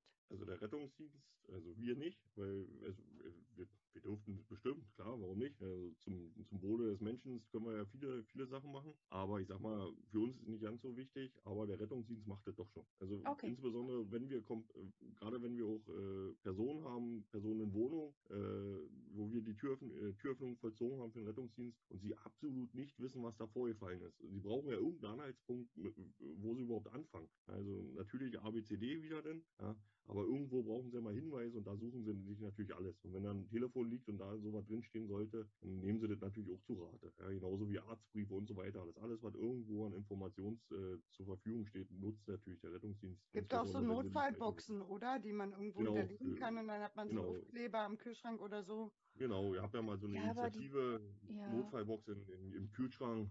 Aber also, hat, das hat wahrscheinlich kein 18-Jähriger oder ein 23-Jähriger oder 30-Jähriger zu Hause. Also, dass ich das in meinem Telefon habe, das ist ja auch meinem Beruf geschuldet, dass ja alles ganz ausführlich steht, dass wenn man mich mal findet, dass man weiß, hey, okay. Das. Ja. Ist, glaube ich, schon unserem, unserem Beruf geschuldet. Genau. Aber guck, halt die gucken bestimmt auch ins Portemonnaie, oder? Nach genau. Organspendeausweis. Da steht ja vielleicht auch ein Notfallpass. Wenn man Blutspender ist, äh, hat man ja so einen Notfallpass und so was alles vielleicht auch dabei, dass man da ins Portemonnaie gucken die wahrscheinlich ja. auch rein, oder? Ja. Genau, ja, auf jeden Fall. Ja, alleine schon, dass wir wissen, wer, wer das ist. Name, Alter, ja, ist ja ganz ja, wichtig. Ja, genau. Also wir stellen fest, im, im, kommunikativen Bereich sind wir uns alle einig und da ist gar nicht so viel abzuarbeiten, weil wir eher Sicherheit geben müssen, aber auch viel erfragen müssen. Dann kommen wir in den interdisziplinären Bereich und da sind wir ja schon total, äh, schon alleine durch Markus und der hat ja auch schon ganz viel erwähnt, Feuerwehr, Rettungsdienst, dann kommt die Pflegekraft, dann kommt der Notarzt. Also wir sind hier voll mit ganz vielen Menschen aus unterschiedlichen Disziplinen unterwegs. Ähm, und viel Behandlungspflege, ja. Wir geben ja, glaube ich, auch viel Medikamente machen wir, Vitalzeichenüberwachung machen Verbände, das ist ja alle Behandlungspflege Pflege, so dass wir gar nicht so viel Grundpflege, die ist ja erstmal nicht so wirklich wichtig, erst wenn sie dann aus der Akutsituation irgendwann auf Normalstation ist, so dass das wirklich auch viel Diagnostik auch so ist. Ja, ähm, hier sind wir viel im, im, im, medizinischen Setting, weniger im pflegerischen Setting. Das ist deshalb für viele auch interessant, weil es mal wieder eine, ein anderes Denken erfordert und nochmal man anders puzzeln muss. Und deshalb weiß ich auch, dass Schüler da immer sehr interessiert drin sind, weil äh, waschen kann ich schon. Aber ich möchte jetzt alle Laborwerte haben und ich möchte die Medikamente und ich möchte jetzt eine, eine, einen Zugang legen und so weiter und so fort. Da sind die immer alle ganz heiß drauf, wo ich dann sage, ey, macht ihr das mal drei, vier Jahre, dann habt ihr, dann ist euch das auch langweilig. Also dann habt ihr das auch drauf. Ne? Aber erstmal kribbelt's da bei den meisten Auszubildenden. Ist ja auch verständlich, alles Neue ist ja interessant. Aber wir haben ja auch jede Menge Erste-Hilfemaßnahmen, die man beachten muss. Von wie mache ich Verbände in der Ersten Hilfe? Wie mache ich eine stabile Seitenlage, wenn sie wieder bewusstlos ist? Wie überprüfe ich, ob ich vielleicht reanimieren muss? Wo kann ich den Puls messen? Also lauter so Fachwissen, Erste Hilfe, was man ja auch in der Pflege lernt, müsste man ja hier jetzt abrufen können sozusagen. Ja, auf jeden Fall. Also man muss äh, echt ähm, viel sein ganzes Erste-Hilfe-Wissen hier abrufen können. Ja, auf jeden Fall, genau. Also interdisziplinär, wir haben die Disziplin eigentlich schon ganz gut besprochen, die wir haben. Ähm, hier gibt es zwar auch so Hierarch Hierarchien und die sind auch wichtig, dass es Hierarchien gibt äh, beim interdisziplinären Arbeiten, damit jeder weiß, was er zu tun hat. Da gibt es ja auch spezielle Aufgabenteilungen und es muss immer ganz klar sein, wer was äh, zu tun hat. Also da, das ist klar. Und wenn man selber unsicher ist, dann kann man sich da auch raushalten und erstmal aussteigen aus der Situation und überlässt es den Profis sozusagen. Ja. Aber an der Stelle ist ja auch super spannend, dass wir wirklich unterschiedlich denken. Jeder Beruf denkt anders. Also ein Physiotherapeut denkt ja nochmal anders als äh, von der therapeutischen Sichtweise sozusagen. Die Feuerwehr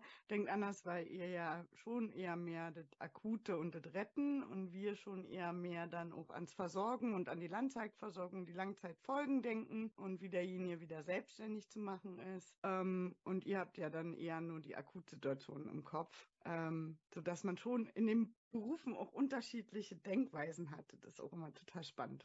Ja, was auch super ist, weil sonst würden wir nicht so professionell arbeiten. Also wenn jetzt der Feuerwehrmann darüber denkt, wie die Dekubitus-Prophylaxe gemacht werden muss, dann, dann, dann wird das nichts. Also dann, dann, dann denkt er nicht mehr an die Atmung, sondern an den Dekubitus. Und das ist, glaube ich, nicht das Sinnvolle. Ne?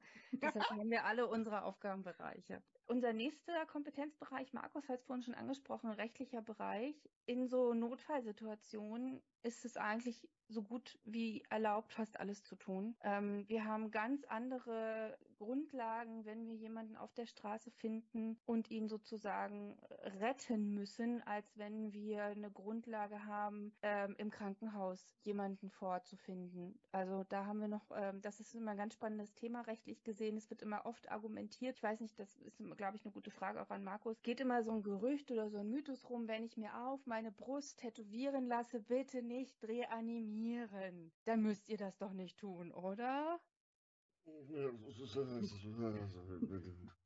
Natürlich. Also, Eben, genau. Ja, also, also da muss ich auch dazu sagen, wir sind ja wieder dann halt anders, als Feuerwehr noch anders gestellt als der Rettungsdienst, was Thema Patientenverfügung betrifft und so weiter alles. Also auf die Suche würden wir als Feuerwehr uns auch gar nicht begeben äh, nach Patientenverfügung. Bei uns wird prinzipiell jeder reanimiert. Äh, das wird so lange gemacht, bis der Notarzt sagt, äh, bringt nichts mehr. Oder äh, er schlussendlich sagt, nee, pass auf, wir haben hier eine Patientenverfügung oder sonst was. Aber ansonsten kann der tätowiert sein oder stehen, was will.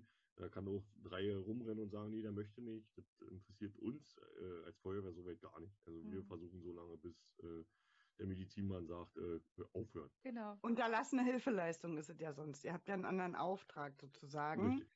Und im Auf der Straße hätten wir den aber auch. Also genau, im Krankenhaus ist es recht anders. Da ja. hätten wir vorher fragen müssen. Der war schon mal aufgenommen. Und dann müsste man ja auch in der Akte das sehen. Und man müsste auch von den Patienten, die ich betreue, das vorher wissen. Man geht davon aus, dass wenn ich Patienten betreue, mich darüber informiert habe, ob die eine haben oder nicht. Und wenn ich das nicht weiß und einfach raufspringe, wäre das mein Fehler. Ich müsste das wissen oder vorher nachgucken oder nachfragen. Da ist die Rechtslage anders. Weil man ja die Zeit hat, hatte den ja vorher schon mal dazu befragen. So. Ja, genau, richtig. Es ist auch so, also wenn man es nicht weiß, dann macht man es lieber, weil man kann immer noch aufhören, aber wenn man es dann halt gar nicht macht und denkt, naja, die ist 90, die hat Krebs, die wird bestimmt eine Patientenverfügung haben, das darf man halt auch nicht, ne? Also ähm, dann ist es immer noch unterlassene Hilfeleistung, also auch dann kommt die Feuerwehr in das Krankenhaus oder in die Langzeitpflege, äh, die Feuerwehr, die, die Polizei und überprüft das Ganze dann auch. Also auch das ähm, ist jetzt mittlerweile häufiger gang und gäbe, dass bei äh, Todesfällen die vor allem jetzt auch durch ähm, externe Ärzte, also wenn jetzt im, im Pflegeheim nachts jemand verstirbt, dann kommt ja so ein Bereitschaftsarzt vorbei und stellt den Tod fest und der bringt auch häufig die Polizei mit, auch wenn erstmal gar kein Verdacht auf irgendwas Unklares besteht, sondern das ist momentan einfach so im Gang und Gäbe, weil halt einfach schon viele Dinge passiert sind und um das eben auch vorzubeugen, dass da irgendwas vertuscht werden könnte. Tatsächlich. Aber ihr arbeitet, glaube ich, auch oft mit der Polizei zusammen, wenn dann jemand keine Hilfe will oder psychisch erkrankt ist, werden die ja bestimmt auch oft dann mit der Polizei irgendwie dann eingeliefert, oder? Ja, also das übernimmt ja dann in dem Zuge, wenn es denn so dazu kommen sollte, macht ja der Rettungsdienst dann auch in, zu Rate ziehen des Notarztes, ja, als, als dass äh, quasi ein Arzt ja auch vor Ort ist und dann spricht ja Polizei mit Notarzt, sprechen das ja ab und schlussendlich wird ihm ja dann die, äh, die Selbstschaffenheit da ein bisschen, sagen wir mal so, aberkannt äh, und dann übernimmt der Arzt bzw. die Polizei ja für ihn oder vorrangig ja der Arzt dann für ihn äh, das Denken bzw. Handeln und die Entscheidung. Ja, zum Wohle des, äh, des Behandelnden ist es ja dann und von daher ist es meistens ja dann unter Polizeibegleitung äh, werden diese Personen dann mit einem Rettungswagen äh, irgendwo hingebracht. Ja, also im ja. Krankenhaus. Nicht irgendwo hingebracht, sondern im Krankenhaus. Im Moment jetzt nicht, dass jetzt irgendwo hingebracht hört sich so komisch an. In der äh, Psychiatrie wäre ja auch möglich, ja. ja. ja. Was mir aber noch einfällt, würde gerne nochmal einen Schritt zurück, nicht mehr im rechtlichen, sondern im intraprofessionellen. Wir haben ja auch Rauch und Rauchvergiftung oder die hat ja dann vielleicht auch mit der Lunge und wenn, wenn irgendwo Feuer ist, sind ja mit der Lunge so ein bisschen speziell. Magst du uns dazu mal kurz fachlich was erzählen? Da kennst du dich ja am besten aus, worauf man da achten müsste. Hm. Jetzt bin ich gespannt, wo wir hingehen. Ja, also, da bin ich, ja, bin ich auch gespannt. Also natürlich Atemgifte, ja, äh, ohne Frage. 1 fix 3, äh, also äh, zwei bis drei Atemzüge reichen aus, äh, um die Bewusstsein zu verlieren und äh, daraus dann erhebliche Konsequenzen mit dem Körper zu haben. Ja, gerade bei Pkw, so wie der hier auch beschrieben war, wenn es natürlich da zum Brand kommen sollte, massiv Kunststoffe verbaut in PKWs, giftigste von Giftchen ohnehin, wenn es brennt. Also je, je dunkler der Qualm, desto schöner, desto gefährlicher ist es, sagt man immer so schön. Schwarzer Qualm ohne, ohnehin, egal in welcher Form, ob, aber äh, immer giftig und äh, da natürlich auch besonders. Also wie gesagt, die vielen Kunststoffe, die da brennen im Pkw, da reichen wirklich zwei bis drei äh, tiefe Züge aus oder Atemzüge aus, äh, damit man das Bewusstsein verliert. Ja. Ich denke mal, da seid ihr ja dann wieder mehr so die Fachleute für äh, CO2 äh, oder Kohlenstoffmonoxidvergiftung und so weiter alles. Dann genau, das macht dann Hypo, macht ja oft äh, einen Gehirnschaden, einen toxischen Hirnschaden dann. Genau. Ja, und äh, da sind natürlich die Folgen weit, weit oder sehr, sehr hoch. Ja, Mehr als nur die Lunge. Genau, die ja. Schäden sind dann nicht nur in der Lunge, sondern auch, dass das Gehirn vergiftet ist und man dann bleibende Schäden hat, auch im Gehirn, wie dann Lähmungserscheinungen oder ähnliches ja. durch den toxischen Hirnschaden. Mir ist es nur noch eingefallen, weil wir es vergessen haben. Die könnte jetzt äh, auch bewusst äh, losgeworden sein durch den Rauch, den die eingeatmet hat. Mhm, okay. Ja. Äh, Kohlenstoffmonoxid ja halt auch die Spätfolgen. Ja, also ich sag mal genau. natürlich, genau. man merkt es ja nicht gleich. Ja, das ist ja diese typische daran. Deshalb wir uns als Feuerwehr schützen immer äh, auch im Nachgang ja, äh, auch bei kalten Brandstellen, sagen wir mal so, sind natürlich noch genug Giftstoffe da vorhanden, die Spätfolgen verursachen können. Äh, ich sag mal, Kohlenstoffmonoxid ja bis zu 24 Stunden später noch äh, Auswirkungen haben kann auf den Körper. Aber die ganzen anderen Stoffe, die ja noch durch, durch die Luft schweben, Feuerkrebs ist ja auch in aller Munde, also quasi diese Langzeit äh, Langzeitschäden von, äh, von Feuerwehrangehörigen, Nachbrennen, Kontrolle und so weiter, alles durch, durch die Stoffe, die da freigesetzt worden sind. Ja, Asbest äh, oder so auch, oder? Genau, Asbest war ja, ja früher äh, ganz, ja. Groß, ganz große Mode, aber halt heutzutage auch halt durch die Kunststoffe, diese ganzen mhm. feinen Schwebstoffe und so weiter, alles diese, diese un unschönen Stoffe. Mhm. Okay. Können wir wieder, ich habe noch, hab noch was zu Punkt 5. Also, ja, zu Recht, oder? Ja, genau. Was auch Markus gerade beschrieben hat, ist ja einmal die ähm, Fremdgefährdung und einmal die Selbstgefährdung. Die muss halt genau. erkennbar genau. sein, wenn man jetzt jemanden tatsächlich in einer Notsituation hat und man weiß, der ist jetzt in einer Fremdgefährdung, also er wird jemandem etwas tun, dann ist es halt einfacher, denjenigen tatsächlich polizeilich auch abführen mitzulassen. Oder wenn man in einer Eigenverletzung oder so ist. Ne? Ich hatte mal die Situation mit einer Schizophrenie-Patientin, die hatte eine akute Psychose bekommen. Über vier Stunden war waren zwei Männer von, von der Feuerwehr bei uns, weil die Frau eigentlich wirklich, ja, die war auch, die war auch multimorbid, die ist gerade gestürzt gewesen, die hat wahrscheinlich auch noch ein Delir gehabt aus dem Krankenhaus, Oberschenkelhalsfraktur. Und die hat eine richtig akute Psychose geschoben und wir haben die nicht eingeliefert bekommen, obwohl sie ganz dringend hätte behandelt werden müssen. Und irgendwann hatte sie sich so, also wir haben sie dann auch tatsächlich auf Raten der Feuerwehr und auf Raten der Polizei, die dann auch noch kam, irgendwann sich so reinsteigern lassen, dass irgendwann ihr Blutdruck bei 220 120 zu 160 war. Und dann hatten wir die Eigengefährdung und dann konnten wir sie tatsächlich mitgeben. Sonst hätten wir sie gar nicht irgendwie in die Versorgung gebracht. Es ist immer so erschreckend, wenn man äh, das immer so mitbegleitet. Ne? Okay, krasser Fall. Hab auch schon mal ähnliches erlebt, aber mir sind noch andere Sach Rechtssachen eingefallen wie Aufklärungspflicht, Datenschutz. Ja, man hat zwar jetzt hier die Berufsgruppen untereinander müssen die medizinischen Daten weitergeben, weil man muss ja eine Übergabe machen. Die geht auch in der Notfallsituation nicht richtig. Man muss ja eine Übergabe machen können, dass der Patient weiter versorgt wird, aber man darf es nicht an extern weitertragen. Also Markus dürfte das jetzt nicht in seiner Familie erzählen. Stell dir mal vor, ich habe hier Lena Meyer Landrut gefunden, so zum Beispiel. Das dürfte er jetzt nicht sagen. Also er muss da auch, wir müssen ja auch möglichst anonymisieren. Heißt jetzt nicht, dass man gar nichts sagen darf. Manchmal darf man ja auch sagen, mich beschäftigt was und man anonymisiert dann alles wie schlecht Alter und Name, sondern spricht nur so grundsätzlich über die Situation, dass man nicht zurückverfolgen kann, welche Person es war, also Datenschutz und halt auch Dokumentationspflicht. Wir alle müssen super dokumentieren, dass da nicht irgendwer hinterher klagt, man hätte irgendwas verkehrt gemacht. Das sind noch die Sachen, die mir so eingefallen sind. Okay, wunderbar. Ähm, dann gehen wir in den letzten Kompetenzbereich Ethik und Wissenschaft. Ethik könnte immer eine Frage sein, ne?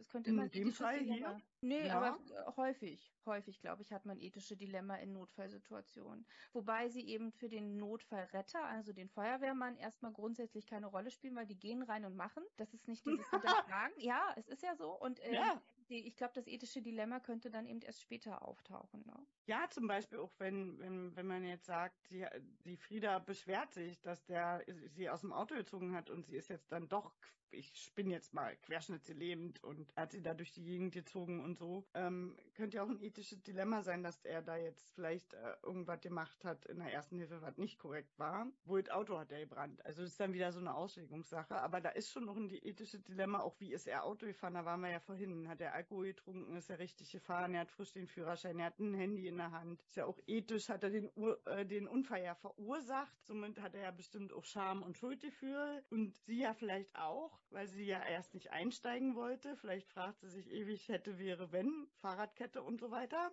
Also da ist schon Ethik im Fall auf alle Fälle vorhanden. Ja, aber er Markus war, interessiert die Ethik wahrscheinlich wirklich nicht. Denkt ihr darüber nach manchmal? Habt ihr so ethische Situationen? Nö, also im Nachgang Nö. vielleicht auch. Nö, Also, interessiert egal, dich nicht. So, so, nein, so wie du eben gerade schon gesagt hast, im Nachgang macht man sich ja doch schon und da unterhält man sich ja dann auch als Kollegen dann, oh, naja, hm, naja, hm, naja, Schuld eigen, so das treue Motto, ja. Ist immer das, äh, oder ich sag mal, das hört sich immer doof an, aber ist halt immer das äh, Einfachste zum Abarbeiten. Wenn einer selbst was verursacht hat, selbst für den Schaden gerade stehen muss, ja, wenn keiner, keiner in Mitleidenschaft gezogen worden ist. Hier jetzt in dem Fall natürlich das Fremdverschulden, ja, sie konnte nichts dafür, außer dass er halt gesagt hat, sie steigt ins Auto. Aber ich sag mal, was, was Liane eben gerade auch angesprochen hatte, hier, naja, vielleicht doch querschnittsgelähmt oder sonst irgendwas, da gibt's bei uns kein, kein Dogma, äh, oder es gibt nur ein Dogma, äh, Lebensfunktion vor Organfunktion, heißt quasi, wenn äh, Lebensgefahr besteht, wird gerettet in Kaufnahme auch weiterer Verletzungen. Wir würden auch keine Rücksicht darauf nehmen, was, was we oder was noch passieren kann, äh, sondern wir würden nach unseren besten Mitteln so schnell wie möglich die, die Rettung vornehmen und dementsprechend kann man ja eigentlich nur zugute heißen, dass er auch so geistesgegenwärtig hier Louis in dem, in dem Fall jetzt auch reagiert hat und die da wirklich rausgezogen hat. Also da gehört ja auch schon was dazu, wenn man sieht, dass er anfängt, Auto zu qualmen und so weiter alles. Also Hut ab davor. Ja, Okay. ja, genau. Sehe ich auch so, ja. Wissenschaftlich ist mir halt nur eingefallen, dass es ja gibt auch eine Leitlinie für die Erste Hilfe und Behandlung. Es gibt ein Schema, was wir so schön erklärt bekommen haben von Markus, das ist auch wissenschaftlich erwiesen. Dann gibt's ja auch das Schema für die Reanimation, wie ich da handhaben muss, das ist auch wissenschaftlich erwiesen. Die Glasgow-Koma-Skala ist evidenzbasiert, wenn man die anwenden würde. So, das sind jetzt so die Sachen, die Ja, und das weitere Vorgehen bei der. Wundversorgung dann später. Genau. Auch, ne? Also Genau. Da sind wir dann aber im weiteren Verlauf tatsächlich. Ja, und wissenschaftlich erwiesen ist auch Handy am Steuer. Ja, Kann, es ist so, ne? Das ist, äh, das ist, glaube ich, die Statistik beweist das. Ja. Ja. Ja, Ja, leider. Das ist wie die. Notpflicht. Ja. Ja, also ähm, das ist unser Notfallfall gewesen oder unsere Notfallsituation. Eine Frage habe ich noch. Guckt Ja. ihr nach Feuerwehr in die. Wissenschaft oder habt ihr da Forschungen? Habt ihr da irgendwie, guckt ihr nach aktuellstem Wissen? Mm, Ja, wir sind ja auch an, an, an technischen Regeln und so weiter gebunden. Also ihr habt ja äh, den Verba äh, Verband zur Förderung des Brandschutzes, also VfDB, äh, die geben halt immer wieder auch Leitlinien raus zu verschiedensten Situationen. Also jetzt so wie hier technische Hilfeleistungen oder so, geben sie halt Dogmas raus, wie, wo, was. Ja, und so haben wir halt durch jeden Einsatz oder in jedem Einsatzspektrum haben sie da halt so eine Richtlinie oder Empfehlungen, Fachempfehlungen heraus, geben sie raus, weil sie halt doch schon durch Testen, durch Versuche oder halt, äh, so wie Liane auch schon meinte, äh, naja, ist halt so. Ja. Äh, naja, und von daher haben wir da halt auch so eine Sache. Also bei uns gilt halt auch, äh, oder wir auch die Golden, Golden Hour of Shock, also diese goldene Stunde des Schocks äh, spielt bei uns auch eine ganz große Rolle. Heißt, wir versuchen natürlich bei Verkehrsunfällen schon so schonend wie möglich, äh, aber es muss natürlich auch alles irgendwo im Zeitrahmen sein. Ja, also wir können auch nicht ewig brauchen. Irgendwann kommt halt auch mal der Punkt, wo dann auch die Notärzte anfangen zu drängeln. Ja, gerade bei äh, schwerst eingeklemmten Personen. Die Notärzte geben uns Zeit oder versuchen uns so viel Zeit zu geben, wie sie können, mit Medikamenten, dann teilweise intubiert, beatmet und so weiter. Also die packen ja da die ganze Trickkiste dann immer aus. Aber irgendwann sagen sie dann aber auch, Mensch, Jungs, es reicht. Wir müssen zu Potte kommen, weil wir können halt keinen auf der Straße retten. Gerettet werden kann die Person nur im Krankenhaus. Und äh, von daher versuchen wir dann halt unser Bestmögliches. Und, aber ja, wir gehen auch mit der Wissenschaft und äh, mit der Zeit, sagen wir es so. Also, Aber, aber ähm, zusammenfassend, ihr habt eher die Bezugswissenschaften. Also ihr orientiert euch am medizinischen Bereich, an dem Bereich, an dem Bereich. Ihr habt keine eigene genau. Nein. Disziplin, Also- aber ja, wäre ja mal an der Zeit, oder? Ja, ne, aber, aber, aber ich sag mal, wir leben ja nur, wir, wir als Feuerwehr leben ja mit dem, was wir, was wir haben, beziehungsweise mit, den, mit dem Ereignis leben wir ja.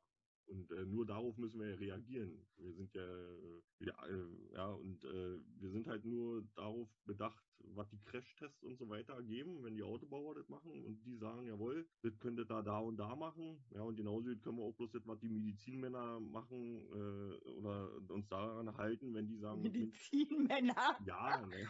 Aber wir meinen ja eine eigene Forschung. Wie ist das in der Feuerwehr mit, mit der Belastung? Da gibt es ja eigene Berufserkrankungen, aber auch Genau. äh, dann gibt es ja auch Also die ich mal- Statistik mit dem Rettungsweg. Das ist ja schon ein bisschen eigene Forschung. Ja, aber also ich, ich, ich wie mal, schnell, für, also so, wir haben eine eigene Forschung, meinen wir damit. Ja, wir ich haben mal, eigene für- Pflegeforschung. für, für, Bereiche, die ausschließlich die Feuerwehr betreffen, wie Brandgeschehnis und so weiter, das, da gibt es ja Forschung, da gibt es äh, Fachschulen und äh, Fachhochschulen und so weiter, dass die sich damit wirklich befassen, die da auch Versuche machen. Äh, aber ich sag mal, sowas wie Verkehrsunfälle, wo wir ja nur mit dem leben können, was wir haben, ja, ich glaube, also natürlich gibt es da auch die eine oder andere Forschung, ja, irgendwie vielleicht irgendwo in, im Kleinen, aber die großen Forschungen, was Feuerwehr betrifft, sind halt alle, richten sich wirklich auf Brände. Also Entstehung von Bränden, Wohnungsbränden, Zeit, Zeitverzug da und so weiter. Das, wann kann ich eine Person überhaupt noch retten, statistisch gesehen, das ist natürlich äh, Forschung seitens der Feuerwehr. Die darf Okay, cool. Die wollten wir nämlich wissen. Ja, okay, spannend. Ja, also das war unser Fall für die Notfallsituation. Natürlich gibt es unterschiedlichste Notfälle. Wir haben jetzt äh, versucht, natürlich einen herauszusuchen, den wir alle drei bearbeiten können. Und ich glaube, das ist uns auch ganz gut gelungen. Also zumindest hatte ich jetzt den Eindruck, dass wir hier total engagiert diskutiert haben miteinander. Und ich kann nur noch mal an Markus sagen, ganz herzlichen Dank, dass du dir die Zeit genommen hast, dass du da warst, dass du uns so bereichert hast. Ja, wir freuen uns. Äh, vielleicht holen wir dich noch gerne noch mal zu einem Spezialthema mit hinein. Mal, macht gerne, also könnt ihr gerne tun. Ich bedanke mich auch. Also hat sehr viel Spaß gemacht. Ich war vorher skeptisch. Äh, ja, äh, Podcast, hm, naja, so viele habe ich ehrlich gesagt noch nicht gehört, aber äh, ich bin äh, überzeugt davon, dass das, äh, was ihr beide auf jeden Fall macht, dass das auf jeden Fall sinnvoll ist, damit man den Pflegenden auch ein bisschen die andere Seite mal erklärt noch. Sehr Vielen schön. Dank. Dankeschön. Dankeschön. Mega. Ich habe auch ganz viel gelernt von dir. War echt Ja. gut. Ja, unbedingt, unbedingt. Ihr lieben Hörer, wir ähm, hören uns dann bald wieder in zwei Wochen und äh, wir teasern immer an, welche Themen als nächstes kommen. Wir ähm, haben weitere Gäste. Markus Frau wird auch nochmal im Podcast erscheinen, kann ich jetzt schon verraten. Bleibt bitte weiter dran, folgt uns auf Instagram oder auf den anderen Social Media Kanälen unter Tatort Pflege minus oder unterstrich Podcast und ähm, ja, seid uns treu. Folgt uns, liked uns, schreibt uns eine Bewertung. Ciao. Tschüssi!